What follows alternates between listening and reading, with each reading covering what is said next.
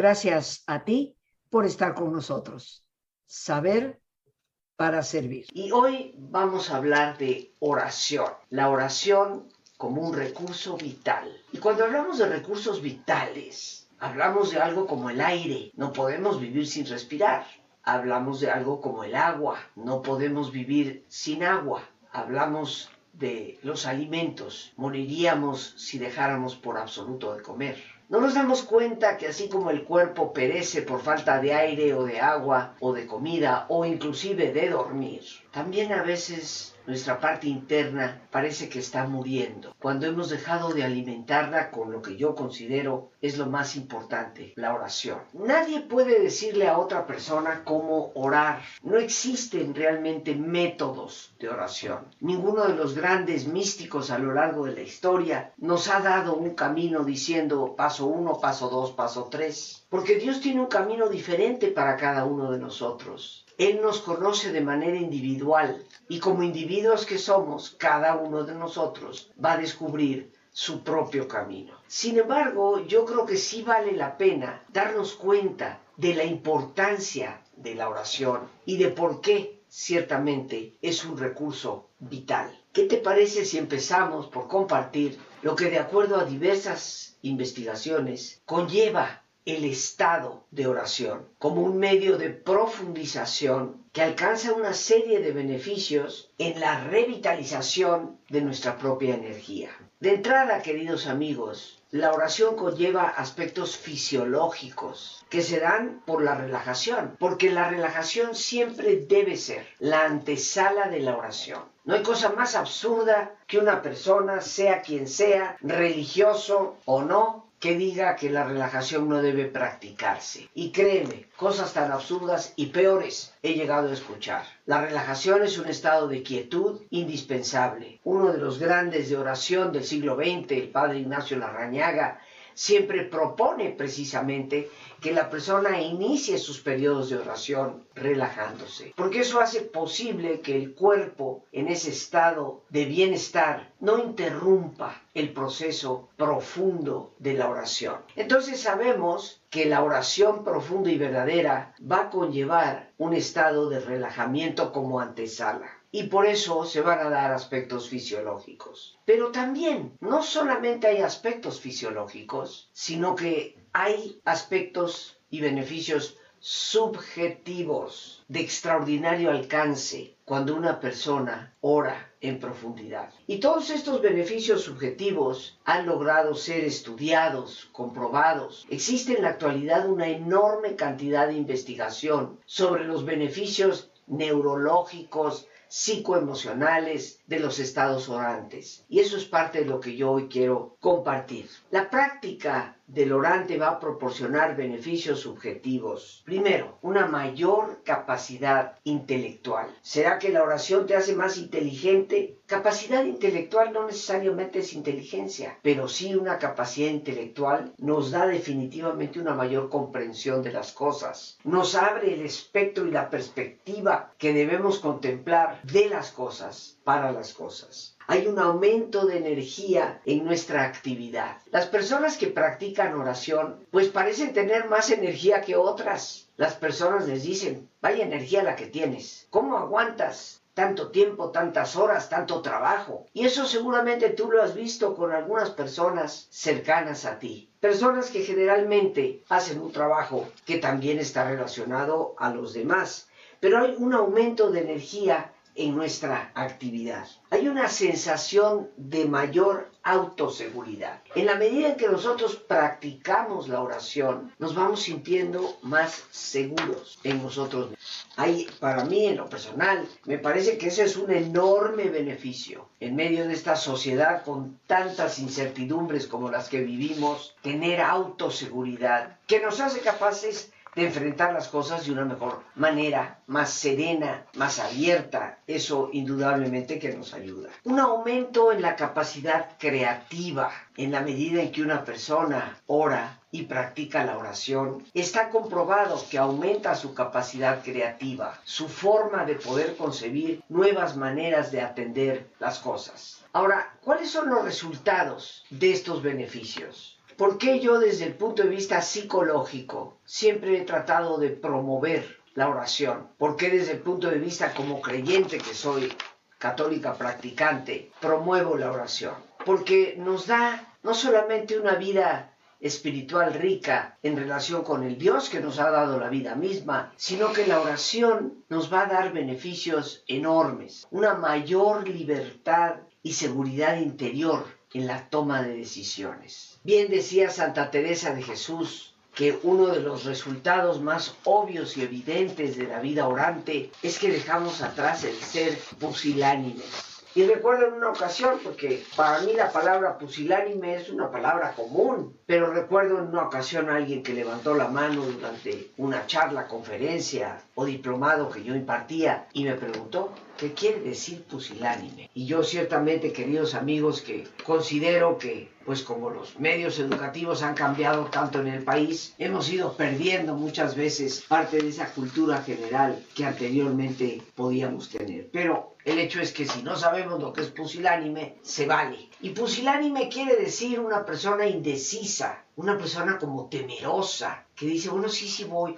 No, no, no, mejor no voy. Eh, sí, sí lo hago. Ay, no, qué miedo hacerlo.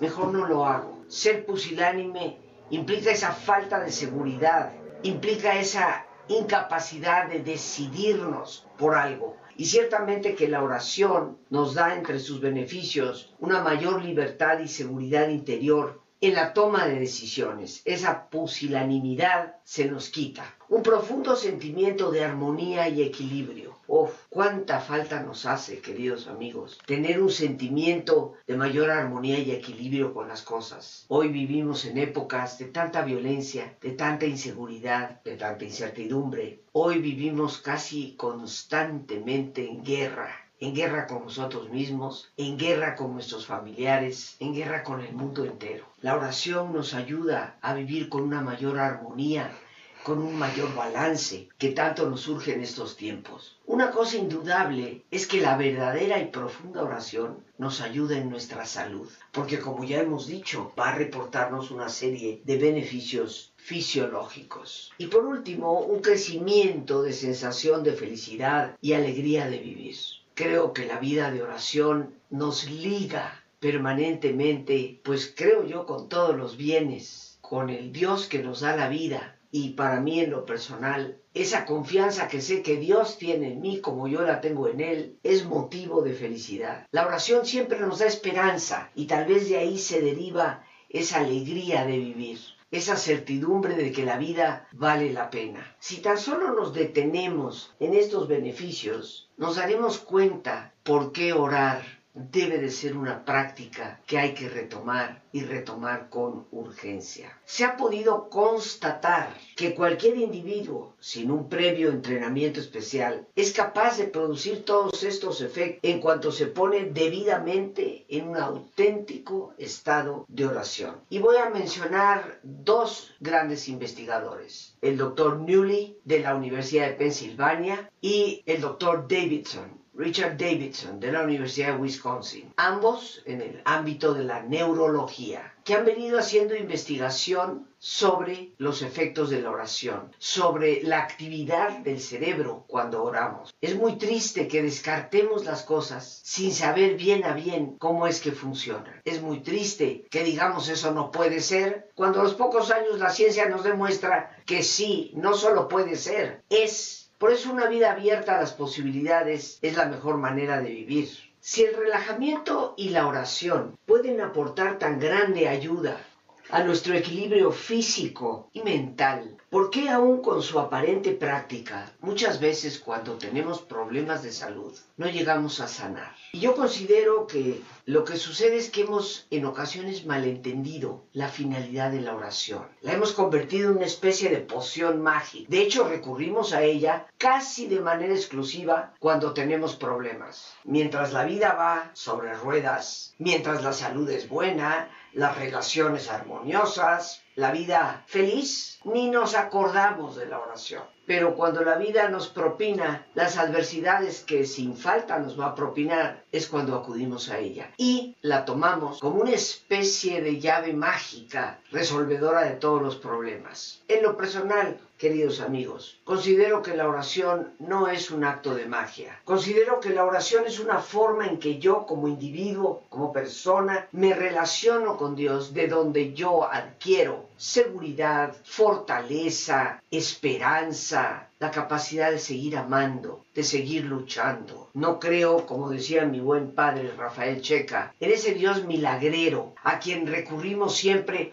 para que nos haga milagritos, cuando tenemos problemas. Creo en un Dios que me da la fortaleza para poder enfrentar mis problemas, pero con quien yo debo de estar ligada. Como decía un bellísimo poema de Rabindranath Tagore, Señor, no me permitas pedir protección ante los peligros, sino valor para poder enfrentarlo. La oración debe de ser el recurso que va a potenciar todo lo que en realidad somos capaces. Hay personas que por supuesto acuden a la oración exclusivamente como un medio para la salud, pero entre los grandes estudiosos porque yo creo también que la oración no solamente me ayuda en potenciar mis fortalezas, sino que me liga con el Dios de la vida y por lo tanto me ayuda en mejorar mi calidad de vida y ayudar en ayudar a otros, nos sanamos. La primera, el falso diagnóstico. Fíjate qué cosa tan sencilla, pero tan poco considerada. En ocasiones el diagnóstico que nos han dado es el equivocado. No hablemos ni siquiera de oración. ¿Cuántos tratamientos terminan devastándonos porque no eran el tratamiento indicado? No estaban atacando el verdadero problema y lejos de ayudarnos a salir, nos hundieron mucho más falso diagnóstico. Segundo, hay personas que no sanan porque rechazan a la medicina como un instrumento de sanación. Y seguramente tú conocerás personas que dicen, no, yo no voy a pedir a Dios que me cure, yo no voy al médico. Los médicos de todas maneras no sirven para nada. Pero la verdadera realidad es que la medicina sigue siendo el medio fundamental que salva vidas en el mundo.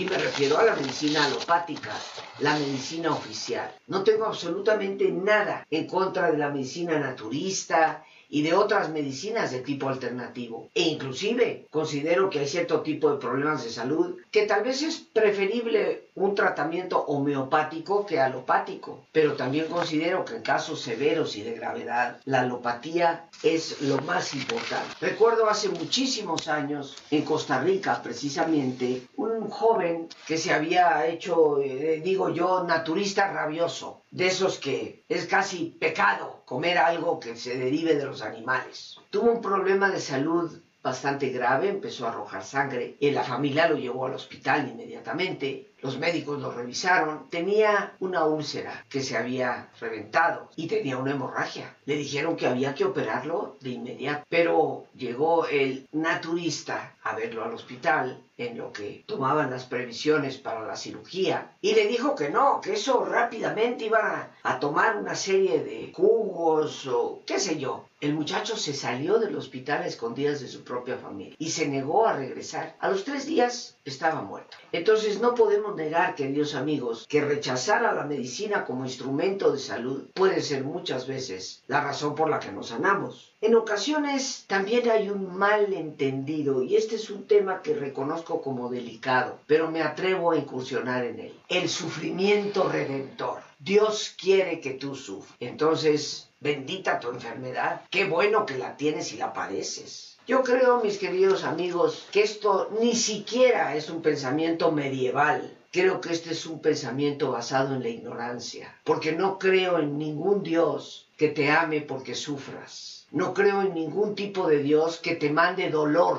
para que lo merezcas a Él. Creo en el Dios de Cristo, que nos dice que nos ama porque somos sus hijos. Creo en el Dios de Teresa de Jesús, que como ella nos dice en su libro de la vida, y entre yo más le ofendía, Él más misericordias me hacía. Creo en un Dios que se nos dona gratuitamente y por lo tanto creo en un Dios que nos sostiene cuando sufrimos, pero que nunca nos provoca el dolor. Sin embargo, hay personas que parece que se engolosinan con su sufrimiento, lo toman como el privilegio que Dios les ha dado. Creo que tendremos que salir de ese pensamiento, para mí, repito, no medieval, sino pleno de una eh, ignorancia metida en cánones de no sé dónde, que nos alejan de un Dios que nos libera. Pero a veces también, queridos amigos, no llegamos a sanar, no porque la oración no nos ayude, sino porque vivimos sumidos en la culpabilidad y esa cólera sorda que nos da el rencor. En varias ocasiones ustedes me han oído hablar del perdón y considero que esas dos cosas, culpabilidad, cólera provocada, provocada por el resentimiento, destruyen la salud, lejos de ayudarnos a recuperarla. También hay una ausencia de trabajo interior. Parece que siempre concebimos al cuerpo como una entidad aislada, como si no tuviera nada que ver con nuestra condición psicoemocional o con nuestros propios valores. Y creo que esto nos causa mucho problema,